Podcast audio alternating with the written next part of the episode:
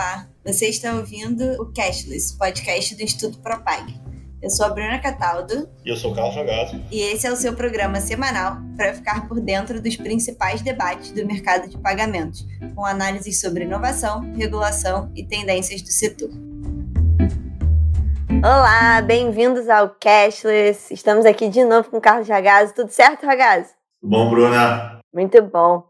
Hoje a gente vai falar de um tema que o brasileiro conhece, que a gente sabe muito bem como funciona, a gente usa há muito tempo, mas o mundo ainda está descobrindo. A gente vai falar de compras a prazo, parcelamento, crediário da Casa de Bahia, mas falando sério, a gente sabe que o brasileiro está acostumado a fazer compra parcelada, é uma coisa já bem organizada aqui, já é parte do nosso dia a dia.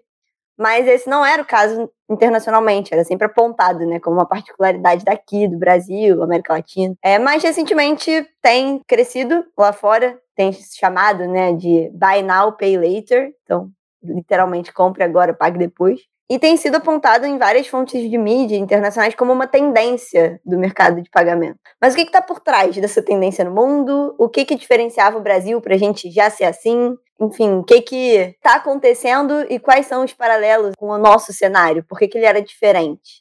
Ah, primeiro, o Brasil sempre teve um problema de renda, né? Então, no final das contas, algo que vem desde a década de 50, né, com a popularização dos crediários, a gente estava discutindo um pouco isso antes de entrar aqui no ar, a ideia era sempre você tentar trazer mais poder de compra para o consumidor, tirar um pouco ele da realidade dele momentânea, né, do fluxo de caixa que ele tem momentâneo, para você conseguir jogar isso um pouco no tempo e poder facilitar uma compra com maior frequência. Senão, você não ia conseguir fazer, não cabe no orçamento mensal. Né? E aí, essa ideia de você comprar parcelado, né, que enfim, esse nome chique, Buy Now, Pay Later, no final das contas é isso, é, o que acaba acontecendo é que você leva em conta o valor da prestação e não necessariamente o valor integral do que você está comprando, produto dessa compra.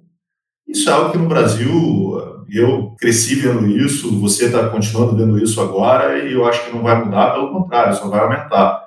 Só para a gente dar um pouquinho, pessoal de casa, o tamanho disso, né, 70% do pessoal que financia a compra com cartão de crédito não teria feito essa compra né, se você não tivesse essa possibilidade de fazer esse parcelado. São dados da ABEX. Então, assim, é algo que já está muito na cultura do brasileiro e também está na cultura da América Latina, né, porque no final das contas, o que você está viabilizando é acesso a produto de maior valor. Embora o Brasil, a gente pode falar isso mais à frente, utilize isso para diversos tipos de serviços, porque o nosso problema de renda de fato é muito grande, é uma maneira de você fazer com que o brasileiro possa ter maior acesso a consumo, o brasileiro possa ter maior acesso a perfis de produtos que, naturalmente, dentro do orçamento que ele tem, ele não consegue pagar de uma vez só. Agora, indo para os Estados Unidos, eu acho que primeiro que a pandemia do coronavírus ele veio apresentando essa possibilidade, porque também teve impacto em renda para diversos americanos lá, por mais que eles estejam numa situação melhor do que a gente, todo mundo sofreu com a pandemia. E essa é uma solução que é derivada da concorrência entre as empresas de serviços financeiros. Poder apresentar uma plataforma de Buy Now, Pay Later né, como solução para varejo é algo que também se motiva a partir dessa dinâmica de diversificação de tecnologia aplicada a serviços financeiros e também no problema de renda que surgiu. Então, todo mundo pegar as pesquisas de lá, as pessoas estavam querendo não pagar juros de cartão de crédito, o sujeito fazia uma compra só, né, numa parcela só, ele poderia defaultar, o cartão de crédito ele teria cair no rotativo, alguma versão dessa lá fora. E também a ideia de você fazer caber dentro do orçamento. Mesma coisa que aconteceu no Brasil está começando a acontecer nos Estados Unidos. Por conta desse desenvolvimento dessas plataformas de Buy Now Pay Later, isso acabou virando uma solução, né? Começou a, a você a trazer escala para esse tipo de modelo. Isso é bem interessante, porque quando você começa a ver, é, tem já previsões de crescimento de CAGRs de 10 a 15 vezes até 2025. As pessoas descobriram é, esse novo modelo de compra e agora está popularizando. Né? No final das contas, o negócio está crescendo a uma velocidade muito grande. A ideia de você ter planos de parcelamento de curto prazo, sem juros, é algo que está caindo agora no gosto do cliente americano. Não está ficando só nessa ideia específica. Então, você vê a modalidade é, começando a crescer não só no Brasil, onde ela já existia e já era, e você vê mesmo no Brasil, cresceu, a, a compra parcelada do cartão de crédito aumentou consideravelmente durante a pandemia, mas nos Estados Unidos isso começa a virar também um hábito do consumidor. Né? E o e-commerce está servindo para poder drivar esse modelo de compra também lá. Sim, a gente olha para os Estados Unidos, foi um mercado que se apareceu muito, até em notícia, em dado, é um mercado que chama atenção pelo tamanho também. Mas esse fenômeno ele foi até bastante se espalhou, digamos assim, para outros lugares também. Tem algum dado da proporção desse crescimento e onde ele aconteceu? A gente sabe que os Estados Unidos foi quem chamou atenção, mas o fenômeno não se restringe a ele, né? E aí, o que, que a gente sabe, assim, de, da proporção desse crescimento, não só lá, mas em alguns outros lugares, e que tipo de empresa tá, isso está acontecendo? Olha, primeiro a gente começa por aqui, né? Tem pesquisa recente, Datafolha, e a, a, que fez a pedido da Branet, né, da Associação Brasileira de Internet, número de, de usuários que fazem compras parceladas em cartão de crédito cresceu mais de 70%. Você faz em relação a patamares anteriores. Eu acho que dá para você começar a pensar das mesmas razões, né? Teve um aprofundamento do problema de renda, para as pessoas continuarem comprando, elas tiveram que recorrer a algo que pudesse caber dentro da cesta de orçamento delas mensal. Vai comprar parcelado, não tem muito o que pensar. Estados Unidos teve uma, um crescimento assim absurdo, for comparar 2020 é, e 2021, só nos dois primeiros meses de 2021 cresceu mais de 200% com gastos acima de 120 bilhões né, de reais online. A ideia é, de você buscar essa flexibilidade é, financeira, você poder sair e poder ter acesso ao produto, está pegando, não tem muito jeito. No final das contas, você já, a gente vê esse Kager, né, as pessoas começando a crescer as estimativas, todo mundo imaginando que o negócio está crescendo absurdamente. Se for fazer uma comparação com 2019, 2020, já pegando aí um pouco o impacto da pandemia, foi algo em torno de 40% em valor e 25% em número de, de, usuários. Né? Então, primeiro, na verdade, número de transações e depois em usuários. E o valor de transações também indo para 40%. Então, você vê um crescimento muito grande, né? Acho que tem muito a ver com isso. Agora, o número de plataformas crescendo muito nos Estados Unidos e Canadá, né, América do Norte, crescendo muito na Europa, menos ainda no Brasil. Né? Acho curioso a gente ter o formato tão difundido, tão grande aqui, tão maciço, né, tão intrínseco né, do nosso modo de comprar, mas com menos soluções financeiras online. Tem crescido, mas não é uma coisa tão violenta como é em outros países do mundo. Sim, inclusive tem Canadá e Estados Unidos, mas acho que a Austrália e Reino Unido também, em termos de plataforma, tem crescido também. É realmente curioso que a gente tem essa prática há tanto tempo, mas as soluções fintech ou financeiras mais modernas estejam surgindo agora, né, onde nos mercados estão crescendo. E aí, a gente está olhando, né, pelo lado de ah, o quanto cresceu o mercado, o quanto cresceu em plataforma, mas existe uma diferença de quem usa, porque a gente está falando, né, o, motivador ali no Brasil tem a questão do perfil da questão de renda, de viabilizar o consumo, e foi também considerando a pandemia e o contexto que estava acontecendo ali o que aconteceu nos Estados Unidos, na Austrália, na Europa, nos países que isso aumentou. Mas ainda assim, o perfil de renda é muito diferente, o perfil de consumo é muito diferente. Então, isso se reflete em uma diferença em quem usa, que tipo de produto compra, volume e tamanho do valor da compra, ou não, ou é o mesmo direcionamento. Como a gente tem um salário mínimo baixo, se você fizer uma comparação com o preço dos produtos, não só internacionalmente, que aí perde um pouco talvez o sentido, isso é algo que vai para uma maioria absoluta de brasileiros que vão utilizando para tudo, desde roupa, eletrônico, né, pequenas despesas mesmo, né, despesas diárias. O Brasil acho que tem um, um grupo de perfil de despesas e um perfil de renda que faz com que o parcelado seja utilizado por um grande número de pessoas e em quase todas as faixas. Você tem diferenças, né? inclusive a pesquisa do GEDEC, né, que a gente botou no, no site, demonstra que tem diferenças de gênero, tem questões assim, específicas. Mas o que é interessante é você ver a comparação do Brasil com o resto do mundo. Né?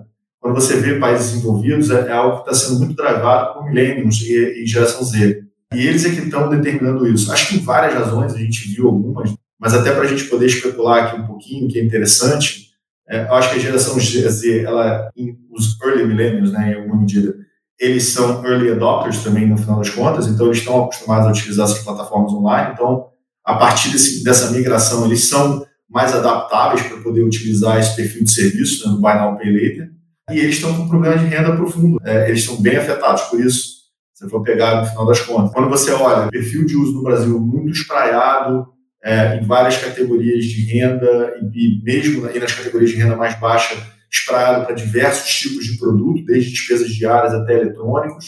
Mas quando você vai lá para fora, fica uma coisa de tendência de milênios e geração Z, porque eles estão mais acostumados a trabalhar com plataformas online, né? eles têm um uso mais sofisticado de internet, e também porque eles foram muito afetados, né? Deve ter sido o pessoal que mais perdeu o emprego, que mais teve dificuldade de ter acesso ao mercado de trabalho nos Estados Unidos. Então, bem interessante o que está acontecendo, para você refletir mesmo. Tem uma questão geracional e tem uma questão também de adaptação ao uso de tecnologia. Então, está todo mundo imaginando né, o que, que esses perfis é, de idade vão ter como influência na indústria de pagamentos no futuro. E eles são o futuro né, dos pagamentos. Eles aumentaram muito o Buy Now Pay Later, tanto geração Z como geração Y. Interessante ver esse aspecto. Para mais materiais sobre o assunto, chequem o nosso site www.institutopropag.org. O perfil mostra uma diferença entre como é usado no Brasil, como é usado lá fora, qual tem sido o motivador do uso, apesar de o problema de renda estar tá por trás dos dois, mas essa diferença no perfil de quem parcela, faz compra a prazo, ela não aparece só do lado de quem faz a compra, mas ela aparece também do lado das empresas. A gente vê, né, no Brasil, surgiu há mais tempo também, então, naturalmente, dificilmente seria algo moderno em tecnologia de surgimento. Então, começou lá com varejo físico, crediários, carnês, né, nos cartões de crédito oferecidos pelos bancos. É, mas nas regiões que estão crescendo agora, até porque, dado o momento em que elas estão crescendo, as fintechs têm aparecido como a gente. E elas têm se destacado. E não só fintechs, mas fintechs independentes, destinadas especificamente a isso. Até na mídia brasileira chamam de fintech do crediário. Esse destaque das fintechs, a variedade de agentes que estão atuando, um mercado que até então não era tão relevante lá fora, mas está crescendo rápido, isso tem chamado a atenção de regulador? Tem. E aí tem algumas razões para isso. Bom, primeiro, por que, que tem chamado a atenção dos reguladores? Você falou, qualquer produto que começa a crescer bastante, começa a ganhar um perfil de relevância, você começa a ver quais são os impactos dele. Então, o primeiro movimento é o impacto no consumidor. Será que, de fato, os preços e taxas que estão envolvidos dentro do processo de parcelamento estão claros? Então, tem uma, tem uma primeira preocupação com transparência para você ver, bom, no final das contas eles não têm juros, mas eles podem ter taxas, sobretudo se você tiver inadimplência. Como é que isso funciona, como é que isso é distribuído? Tem uma discussão sobre se autorregulamentação seria o suficiente ou não para poder lidar com isso. No outro final das contas, tem a parte toda de superendividamento. Tem discussões, por exemplo, no Reino Unido sobre isso, né? verificar né, qual é o perfil de dano que eventualmente você pode ter para o consumidor decorrente disso. Tem uma parte agora acontecendo na Austrália que é bem interessante. Será que isso não entraria como se fosse um arranjo de pagamento? Teria que ser regulado tal como se fosse um arranjo de pagamento? Então, tem, tem um lado mais focado em consumidor e ele se quebra né, em questões de transparência, em questões de perfil de endividamento do consumidor, se ele tem ou não capacidade de poder entender o parcelamento como isso, e tem um outro lado mais regulatório mesmo. Como é que você trataria isso? Se de alguma maneira ele vai ou não impactar a própria indústria do cartão de crédito. E sempre com a dinâmica de taxas e taxas de inadimplência. Sempre com isso, no final das contas, ter em mente. Mas tem sim, é, e eu acho que isso é decorrente assim, do crescimento do mercado. O mercado vai crescendo, o regulador começa a prestar atenção, ver qual o perfil de problema que pode ser gerado, e vai sempre fazer uma arbitragem entre uma autorregulação, né, um modelo onde você vai ter a própria indústria se regulando, e um outro modelo onde você vai precisar ter algum enforcement mais puro. Eu acho curioso que né, a gente faz a pesquisa para fazer o programa, e não, não aparece tanto assim, quando você olha para o internacional, eles olhando para assim, ah, isso já é algo tão comum na América Latina há tanto tempo, como é que eles fazem? Isso não chega a parecer tanto. Então você vê que quem está puxando essa discussão tem sido mesmo os países que costumam puxar sempre essas discussões regulatórias. A Austrália, Reino Unido, Singapura, em paralelo à Índia também. Mas é um fenômeno curioso, né? A gente já faz, já está acostumado a fazer. Aqui chega a ter até um mercado que se desdobra disso, né? O mercado de recebíveis de cartão acaba estando associado sempre à parcela. Então, essa dinâmica, esse cruzamento ainda não acontece. Eu não sei se ele vai acontecer, mas isso ainda não acontece. Você falou da Índia, na né? Índia tem bastante essa discussão né, se deve ou não deve ser registrado como operador de sistema de pagamento, de acordo com a lei de pagamentos deles. Mas isso tem a ver com crescimento. Acho que aqui a indústria já estava bem estabelecida, as pessoas já conhecem, já têm uma noção. Lá ela está crescendo a uma velocidade muito grande, sobretudo por conta desses facilitadores online. Você vê a ideia das plataformas. Então está todo mundo pensando e refletindo, ver, ó, precisa regular, não precisa regular, vai mapeando os riscos e vai tentando trazer um arcabouço regulatório para isso.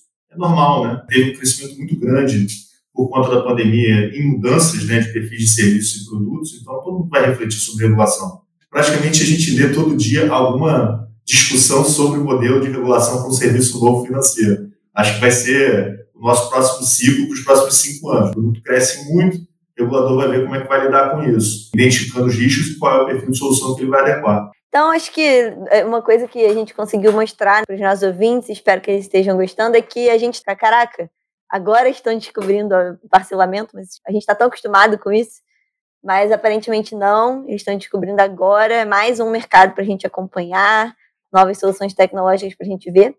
E a gente sempre vai fazer isso lá no Instituto Propag, então cheque as nossas redes sociais, o YouTube, Instagram, LinkedIn, nosso site, sempre vai estar tudo lá. E até o próximo programa. Valeu, gente!